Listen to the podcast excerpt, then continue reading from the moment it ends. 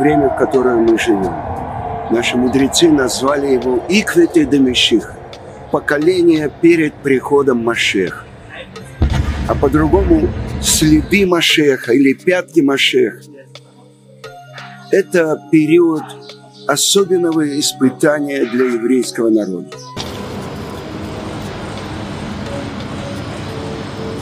Особенно этот период, последний период, в котором мы живем. Удивительные вещи происходят на наших глазах. И очень трудно их понять, но попытаться мы можем. На одном из уроков Гаон Рамойша Шапира процитировал великого Хофицхайма – который в Радине, в Польше, получил письмо от одного из своих учеников, который жил в святой земле Израиля.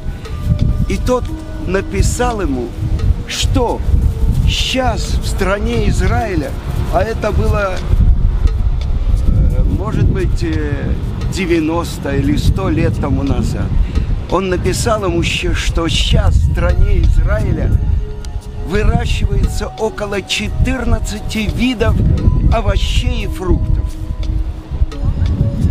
И тут старый мудрец встал и начал танцевать. Талмудическом трактате Санедрин сказано, что нет более явного признака конца времен, чем тот, который указывает пророк Эхескель. А вы, горы Израиля, плоды свои дадите своему народу, который возвращается на свою землю. И это явный знак того, что приближается приход нашего царя Машеха. Но давайте вспомним, последние полтора года вдруг опускается на весь мир эта страшная корона, болезнь, которая уносит в каких-то местах тысячи. И в нашем народе тысячи погибли от этого, от этой эпидемии короны. И вот, благодаря помощи Творца и тому, что оказался нужный руководитель на нужном месте, он заключает сделку, и Израиль становится первой страной, которая получает вакцину – и останавливается эпидемия. Первая страна в мире. В других странах гибнут тысячи, десятки тысяч. А мы уже выходим без масок. Мы уже начинаем нормальную жизнь. Насколько мы должны быть благодарны Творцу за это чудо, которое Он делает с нашим народом. Это испытание. Это испытание – но вслед за этим испытанием, так как мы недостаточно благодарили Его за это чудо, искали разные предлоги, чтобы обвинять тех, кто принес эту вакцину сюда, мы получаем новый удар, новый урок –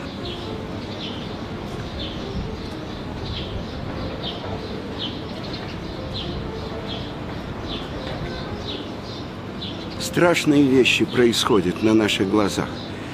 Посередине отсчета Омра, то, что мы уже с вами говорили, в Лагба Омер, в день освящения имени Творца, в честь великого Таны Раби Шимона Бар Йохая, в давке погибают 45 праведников. И у многих это вызывает вопрос, как это может быть? Они ведь пришли, приехали в Мирон в ту ночь для того, чтобы э, прославить Раби Шимона Бардюхая. И 45 самых великих праведников получают такую страшную смерть. И я хочу вам рассказать об одном из них – 13-летний мальчик. Он кончал восьмой класс в школе для мальчиков, то, что у нас называется Талмуд Тора, Хедер. И вот за месяц до этих событий он сказал маме, скоро я поеду в далекую Ешиву учиться. Как в далекую? Ты кончаешь восьмой класс. Это Ешива для молодых. Они живут в Иерусалимском районе, в Арнофе. Есть множество хороших Ешив для молодых, куда поступают после бармицвы в 14 лет и учатся там три года, а потом идут в большую Ешиву. Нет, мама, ты не понимаешь. Я поеду в очень далекую Ешиву. И я прошу тебя, не тоскуй обо мне. И последний месяц, обычно посередине дня, он не возвращался из Хедер домой обедать. Последние 30 дней он каждый день приходил и каждый день говорил маме, не тоскуй обо мне, не тоскуй, я поеду в далекую, далекую Ешиву. И мама не понимала, что происходит. И только когда произошли трагические события Лагба Омера в Мироне, когда не могли его найти, а в конце ночи открылось, что он один из сорока пяти. Этот маленький мальчик, он знал, его душа знала то, что должно произойти, и он готовил свою маму к этому событию. О чем идет речь? Ведь собраны были евреи из всех слоев э, нашего еврейского общества. И хасиды, и те, кто учится в ешивах, и э, те, которые живут на поселениях, и э, те, которые отрицают государство Израиль. Каждого выбрали из своего места, из-за границы, из Америки, Канады, Аргентины и из Израиля. И их собрали вместе.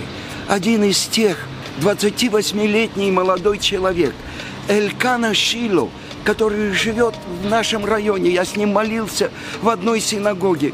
Ему было 28 лет, он не женился. Последний его звонок к маме был «Мама, я поднялся к Равшиману Бар-Йохаю. Но почему они были выбраны? И что это значит?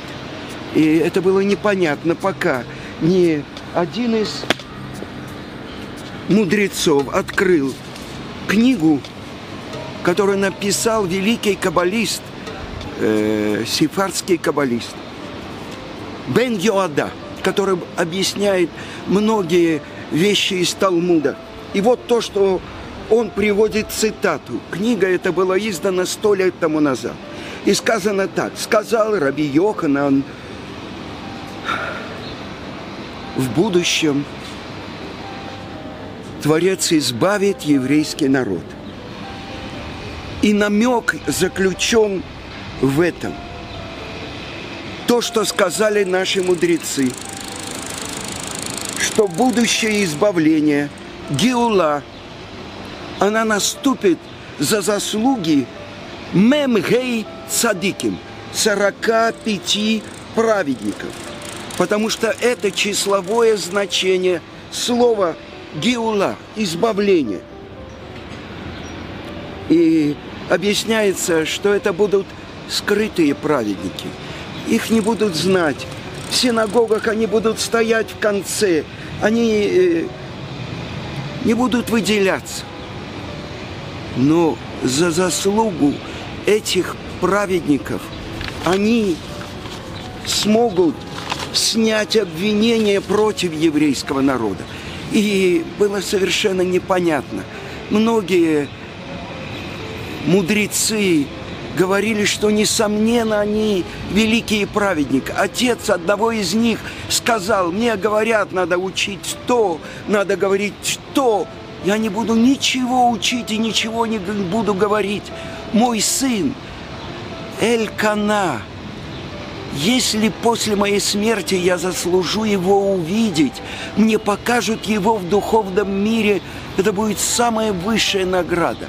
Он знал, о чем он говорил они выбрали для себя защитить еврейский народ. И здесь написано, что Гиула, избавление, это числовое значение 45. И вот проходит несколько дней. И мы не понимаем, что происходит. И начинается война с Газой. И уму непостижимо за короткий период, в 11 дней, были сброшены на Израиль 4500 ракет. А каждая из этих ракет, она пробивает бетон, она убивает тысячи. И вот то, что открылось нашим глазам. 4500 ракет. И погибло семь евреев. Каждый еврей – это целый мир. Но четыре с половиной тысячи ракет. И были у нас на субботу семья, одна семья русских евреев из Ашкелона. И мама а там четверо детей, старшему 6 лет, а младшему год. Она говорила, я уже не знала, в какие углы прятаться. Ракеты, ракеты, ракеты. Я не знала ночью, будить детей или нет. А потом то, что наше радио израильское не сказала. Было прямое попадание ракеты в одного человека, который шел по улицам Ашкелона. И оказалось, что это нелегальный прибывший в Израиль араб, который собирался совершить террористический акт. Именно в него попала ракета, и он погиб. Мы понимаем, что это улыбка с неба, это Творец открывает нам, как Он нас любит, как Он нас бережет. Испытание за испытанием – и вот эти великие праведники, если мы правильно посмотрим, каждый из них, каждый из них защитил евреев от ста ракет, каждая из них, которая могла унести тысячи жизней. Как они взяли это на себя –